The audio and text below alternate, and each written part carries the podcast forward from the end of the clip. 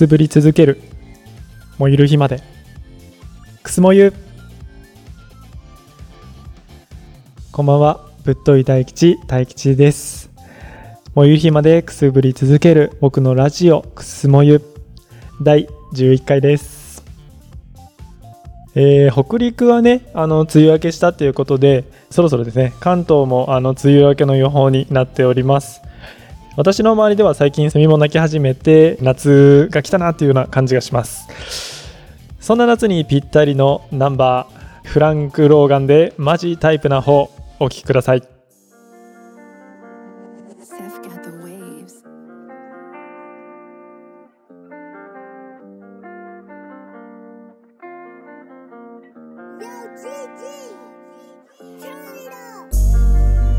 ヘニと骨をこのテーブルの上に置きグラスに注ぎ込む溶けてく氷の曖昧なコンセピアイド So I know that you know about rap I know about rap but you yet to rap? 君はマジでタイプな方真面目だけど悪な子。キングのベッドとジョイント。ノリはボリでマスタード。上げてビワにダイヤモンド。より欲しいってはね保証。回すルーレット。俺のライフは早だろう、yeah だから必死になって知ってたレックにジョブ。毎晩してたんだ特に意味はねえのにこう。でも今選んだ道を別々に walk 巻いて歌って。夏の海笑ってる写真見てシッピンダリン分かりきってるお互いのためこれが一番いい。彼女から知り合いなんてマジか。でも砕いたらあとは引き継げるだけだ。ロックスターヘニと骨をこのテーブルの上に置きグラスに注ぎ込む溶けてく氷の曖昧なコンセピアイド So I know that you know about rap I know about rap but you yet to rap マジタイプな方マジタイプな方マジタイプな方集めろマカナシャネルリプソートリーマジタイプな方マジタイプな方マジタイプな方体をきたあくまで本当に誰かの彼女だったねファーストデイ。エロくて可愛い君はバックモテ初めての夜内緒で夏のせい。起きたらいなくなってたラブホテル。ディズニーランドより地下のスタジオで稀にフロー。あと少しですごいもんを見せれそう。ママメイド諦めちゃったら本当ただのバカ野郎。見てないよ必ずその指にダイヤモンド。なめびだから今日も。ライブ向かってる大渋滞見返していたライブラリ君を探すくらいマジタイプな方。またベッドで会おうマジタイプな方。ヘニと骨をこのテーブルの上に置き。グラスに注ぎ込む。溶けてく氷の。曖昧なコンセピアイド So I know that you know about rap I know about rap but you yet to rap マジタイプな方。ちょっぴりおセンチな気分になってしまいましたかね。夏にぴったりって言ったけど夏の終わりの方が似合うかもっていう感じでした。このフランク・ローガンですけど私はですね実は高校の同級生でしてね昔からこういったヒップホップ系ですかねラップとかそういう活動をしている方です。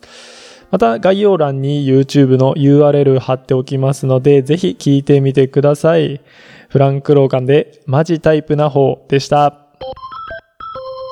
くすもゆさてお気づきのリスナーもいるかと思いますが今日はね私大吉一人でお送りさせていただいております、まあ、今日はっていうよりも実はねこれからずっとなんですけどあのですね、えっと、塩利きさんとはですね えっとまああのよくあるバンドとかでもよくあるやつなんですけど方向性の違いっていうやつね。離婚とか、まあ、バンドのね解散理由でよくある方向性の違いというので実は私たちも、まあ、解散解散まあそうですね解散っていうかまあ塩利きさんがこう一方的に脱退するような形になってしまったんですけれどもまあそれでね10回までは取り終えて今日のね11回目からとりあえず私一人でやらせていただきます。まあね、でもただ突然そんな塩利きさんいなくなっちゃって、いやいやどういうことなのよっていうね、リスナーもたくさんいると思いますので、まあ軽くね、えっ、と、なんでそうなってしまったかっていう説明からさせてください。えっ、とですね、まああの結論からでも、まあ、なんて言われたかっていうと,、えー、と前回の、あのー10回目ですね編集の途中で、まあ、私がいろいろこう連絡をしたら次の日ですね。今日収録何時にしますかっていうあの連絡をした時にあのまあちょっとその大吉の作ろうと思ってるもの大吉の理想としてるものは塩聞きはね俺には作れないっていうことでまあだから今日から収録はなしでお願いしますっていうような連絡が来たんだけどじゃあ大吉の理想とするものは何だったのかっていうのだけどそうそう言われると難しいんだけど、まあ、実はこの最初の放送の時からあの塩聞きさんにいろいろお願いをしててお願いしてたのはね一つあってとにかくあの生活音が入んないようにしてくれっていうできるだけね。で今この放送って全部大吉がね編集をしているんですけどあのー編集時間のねほとんどをその塩聞きさんの生活音を消すのに実は使っていて例えばその袋のガサガサする音とかマウスのクリック音とかあとキーボードの音とか布の擦れる音とかそういうのをねだだいたいあの一個一個こまめに消していてでまあまあそれぞれのねあの録音環境があるので多少のことは仕方ないと思うんですよ、まあ、向こうも実家だったから例えばこう階段を登る音とか他の家の人のこうドアの音とかが入っちゃうっていうのはまあしょうがないとしてただそのクリック音とかキーボード音っていやあのどうにかなるでしょうみたいな。っていうので編集でね 編集いつもあの自分夜中までやってるんですやってたんですけどギリギリのね前日の夜中とかにうわ間に合わないって言ってやっててでそこでこう夜でさそれに時間がかかってるとちょっとイライラしてきちゃっていやいやみたいな。今回クリック音ひどすぎでしょみたいな。マジ頼むわ。結構ね常日頃言ってたんですけど。まあその前回の放送で前回の放送よ。あの実はちょっとね嫌味っぽくキーボード音を一切消してない部分があるんですけど。えっ、と夢聞きのところかな。そこのねもうキーボード音がすごくて。でまだその喋ってるところと被ってなきゃ全部消せるんですよ。ただ向こうの喋ってるとことか返事のところに入るともう絶対にその音消せなくてどうしても入っちゃうからもうその喋ってるの自体消しちゃうとかになるんだけどまあそれさすがにちょっとどうなのよみたいな。でもねちょっと強めに言ってしまったんですよ。夜中に。まあそれがあって多分次の日にちょっとついていけないわっていう感じになっちゃったと思うんですけど。まあまあまあ。あとはねこれは全然関係ない部分なんだけどこれついでにね言っちゃうんだけど 今まで俺は編集してて結構頑張ってたからそんなに気になんなかったんだけど結構聞いてる人からよく言われてたんだけどそのね大吉と塩聞きの音声のこの音質の差がひどいみたいな結構ね言われていて。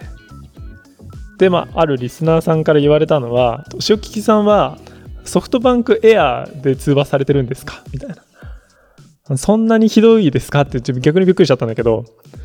まあね録音環境に差があって。向こうマイクも使ってなかった。普通にスマホのねあのボイスレコーダーでやってたので。まあそんだけ音質差が出ちゃうのもねしょうがない部分ではあったんですけど。まあそんなのもあって録音環境の差をね埋めれなかったがゆえに私のね満足する音源を作ってもらえずそれに私が耐えきれなくなりそのにさらに塩木さんも私のガヤワワにね耐えきれなくなった結果まあ解散ということに。結論ね解散ということに。解散じゃない。解散はしてない。塩くすもゆはくすもゆであるから。塩木さんね脱退という形になってしまいました。これからのこのくすも湯をねどうしていくかっていうところなんですけどうーん3つ。あってこの10第11回目をもってこれを最終回とするっていう案と、え2つ目が新しい相方を見つけるっていうのともう1つが、えー、と1人でやっていくごめん4つあったわ。で4つ目が、えー、といいとも形式みたいな、まあ、ちょっと2番と似てるんだけど毎回ゲストを呼んででゲストにゲストを紹介してもらって毎週違う人とお話をしていくっていうのもねちょっと面白いかなと思って。で実はまあ最初に自分がこういったラジオをやるにあたって一番やりたかったのはその4番なんですよまあただそのねなんていうのこのご時世でさ直接会いに行って喋るっていうのも結構難しいなと思ってでじゃあこうリモートで録音しようってなった時に、それも結構ね、なんていうのかな。やっぱその相手のさ、まあ、今回みたいな話になっちゃうんだけど、相手との、その、録音環境のさ、差がどれだけ出ちゃうかなっていうのがちょっと心配で。で、例えば全編を、こう、なんていうのかな。通話形式に、中継形式みたいな感じにしてもいいんだけど、さすがにそれをじゃあ、例えば30分みんなに聞いてもらうって言って、みんながその音質にどれだけ耐えれるかな、ちょっと不安な部分があって、まあ、実はね、それはこう流していたんですけど、ただただ今回こうなってしまったので、まあそのうちのどれかでね、続けていけたらね、2から4のどれかで続けていけたらなとは思っているので、で、まあ、またね、あの、まだそれ実は決まってないんですよ。もうこれ1週間半ぐらい、嘘だ、1週間ぐらい、あの、考え続けてて、結構周りにね、聞いたり、どうしようかな、みたいな聞いたりしてるんですけど、まだちょっと結論は出ていないので、えー、この話を聞いて、いやいや、我こそが相方でやらせてもらいますよ、っていう方がいたら、全然ね、言ってくだされば、あの、一緒にね、これから新しく相方をね、迎えてやっていこうと思いますし、まあ、逆にあの、いいとも形式でね、やりたいから一発目やらせてくれ、みたいな。で、次はこの人を紹介したい、みたいなのも全然あれば、と紹介していきますので、ぜひね、そのあればよろしくお願いします。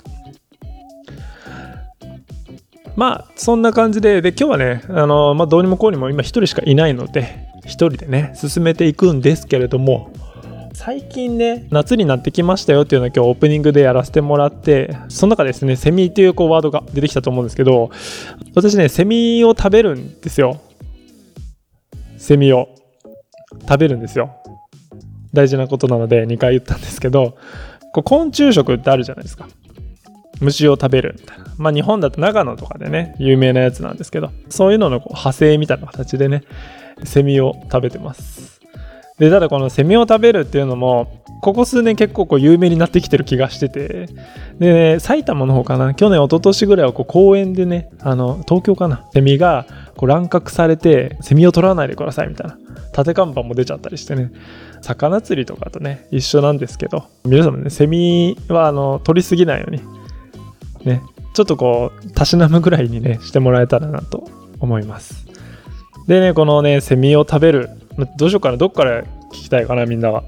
セミの食べ方から聞きたいかな。いつもね、私はあのね、揚げて食べるんですけど、で、揚げる前にね、一回冷凍庫に入れて閉めるんですよ。持って帰ってきて、冷凍庫に入れて閉めて、それを揚げて、えー食べるんですけど、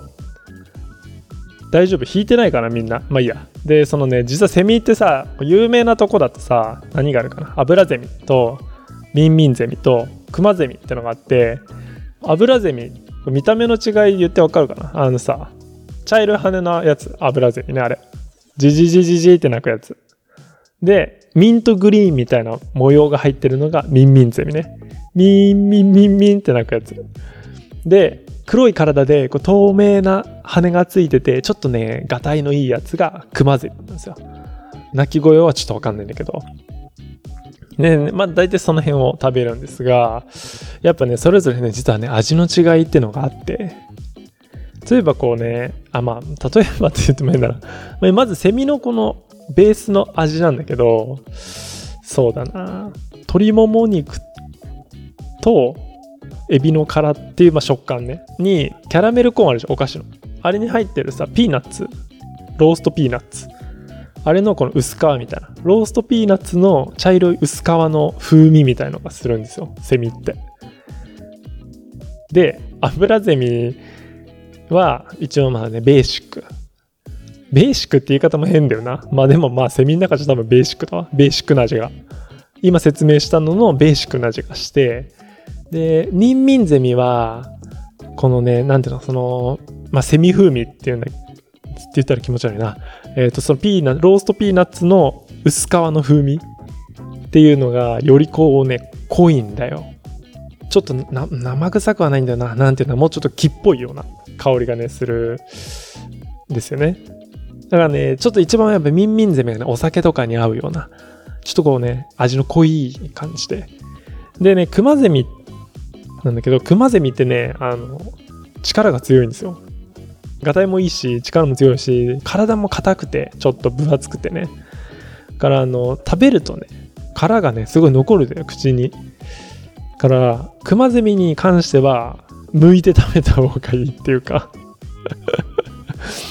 あのねそうなの。剥いて食べると鶏もも肉みたいなのが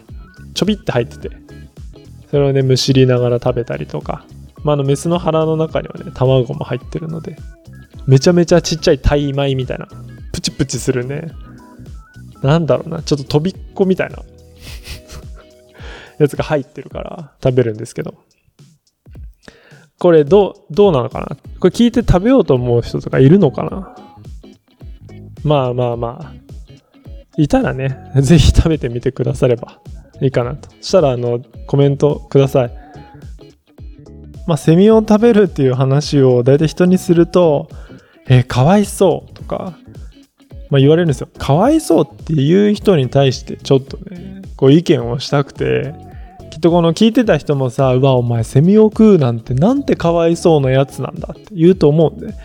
で、まあそのかわいそうな理由ってさ、大体いくつかあるんだけどさ、まあ、大体2つ、大きく2つね。なんかその、あんなにちっちゃい生き物を食べるなんてっていうのと、でよく一番よく言われるのはこれ知ってるかな？あのセミってさずっと土の中にいてさ外でできてるから1週間しか命ないって言うじゃんね1週間しか命のない生き物を食べるなんてなんてかわいそうなんだ。これからやっと外に出てきてこう大人になるっていうのに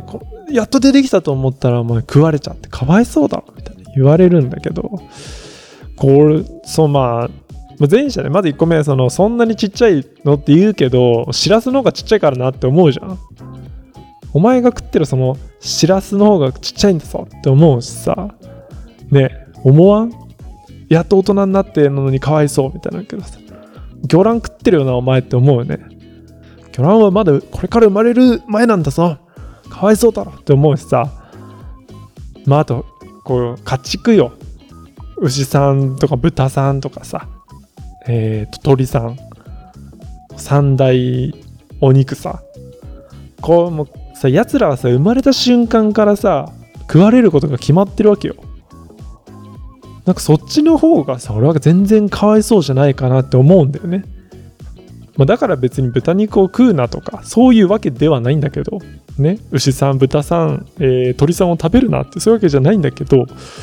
なんかそのさセミを食べるのはかわいそうだよみたいなねいうやつら言いたい。変わらんと。何も変わらんってもうね声を大にして言いたい。です。だからねまあ別にそのセミをね セミセミ言うけど、まあ、セミに限らずこうね、まあ、虫さんをね食べるのも別にそのかわいそう、まあ、かわいそう、うん別にね、そのいたずらに殺してるわけじゃないじゃん、こっちも。ちゃんとその食べる、お命をいただきますよっていうので、こうね、食べてるので、そのかわいそうさに関しては、どのね、あのーこう生き物、ね、一緒だと思うんですよ。お魚さんも、お肉さんも、お肉さんって言い方よくないな。牛さん、豚さん、鳥さんも、えー虫さんもね、全部一緒だと思うので、まああのね、臆せずね、皆さんも虫さんをね、ぜひ食べてみてほしい。であとこの意外とこのさ虫さんを食べるってそう、まあ、みんなが言うようにこうかわいそうってなんでかわいそうかっていうときっと結構身近じゃんね例えばさ牛さんとか豚さんとか鳥さんってさ、まあ動物園なりさそういうまあ飼育してるところ農家さんとかに行かないとさ会えないじゃん基本的に映像とかイラストでは見るけど身近にはいないじゃんねでもさ、セミさんって夏になりゃ毎日声が聞こえてるわけでさ、毎日じゃないけど、まあ木見たら大体くっついてるじゃん。で、身近なんだよ、きっと。で、魚さんもさ、その辺に泳いでるわけじゃないしさ。っていうと、やっぱ一番身近なのが虫さんなんだよね。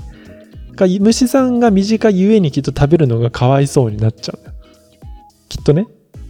でさ、食べる瞬間っていうのもさ、まあさっき揚げて食べるって言ったからさ、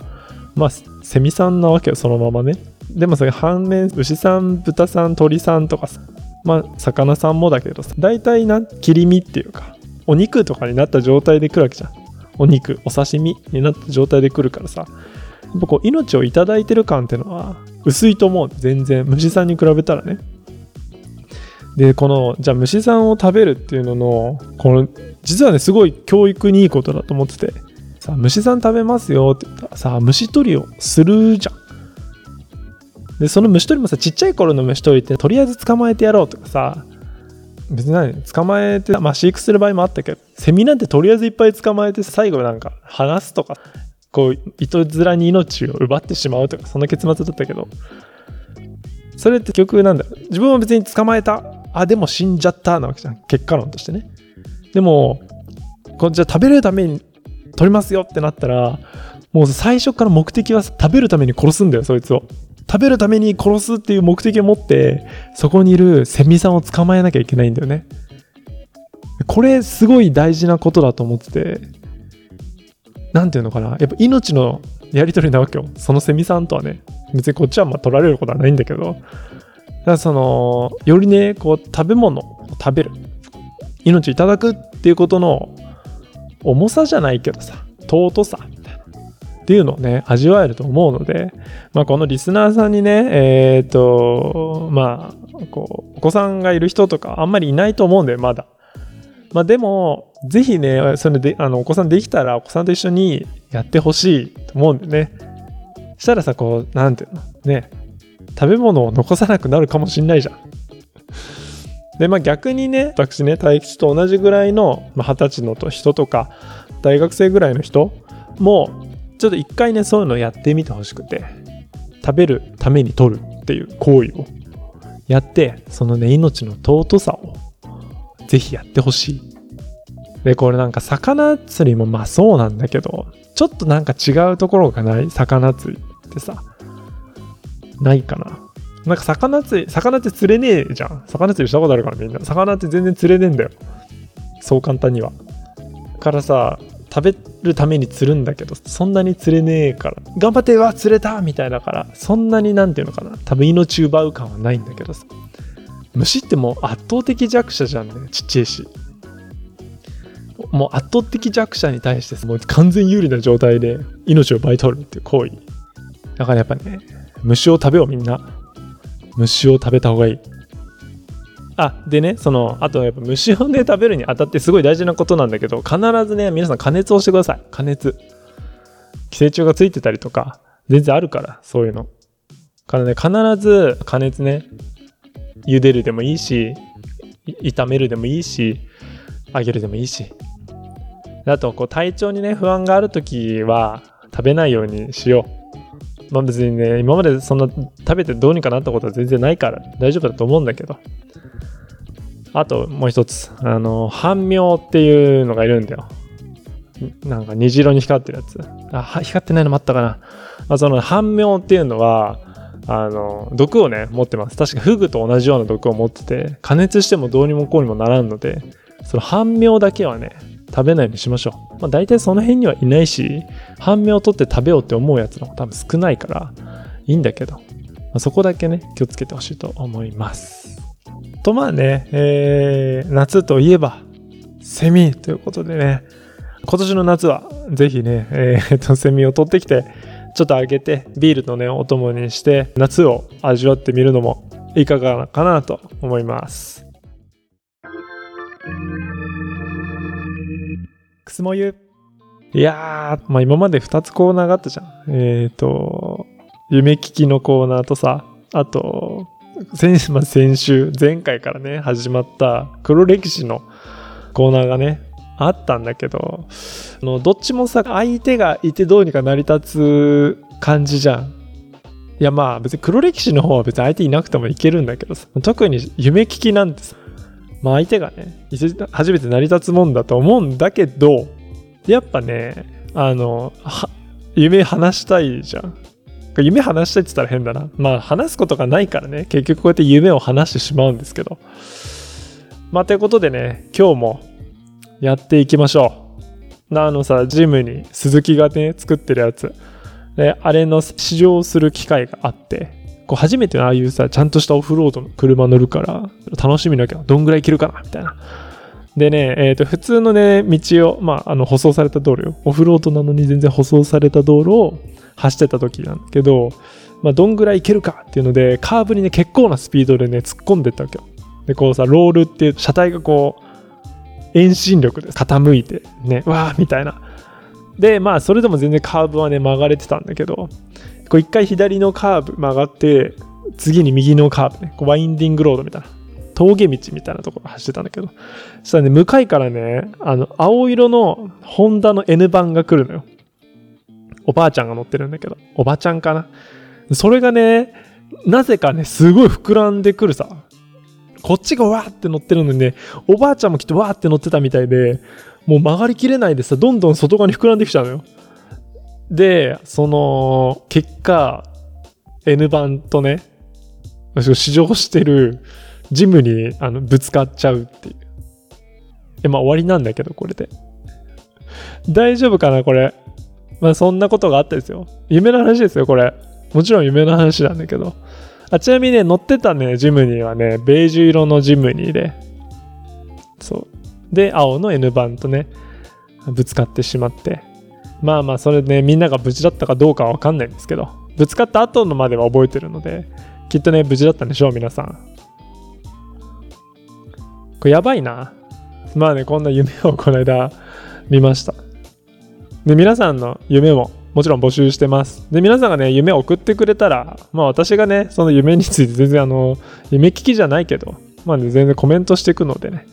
ぜひ皆さんの夢教えてください。あと前回から始まった、えっ、と、真っ黒黒歴史、ね、のコーナーももちろんリスナーの皆さんも参加 OK です。ぜひぜひ皆さんね、黒歴史送ってくれれば、私のね、もうなんか本当にしょっぱい、気の利いてない、どうにもなんない言葉をね、かけますので、ぜひぜひ送ってみてください。それとまた別にネタをね、普通のまあネタを送ってくれれば、あのね、お話のネタにさせていただきますので、それもぜひね、よろしければ送ってください。てな感じでね、いつも30分話しててさ、30分話せるかなって不安だったんですけど、意外と、まあ意外と、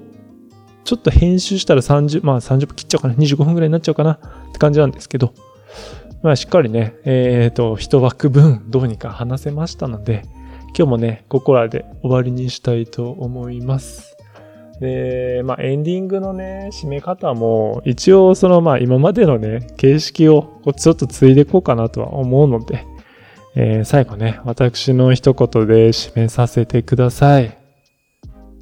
では、いきます。一人喋りはシンプルにきつい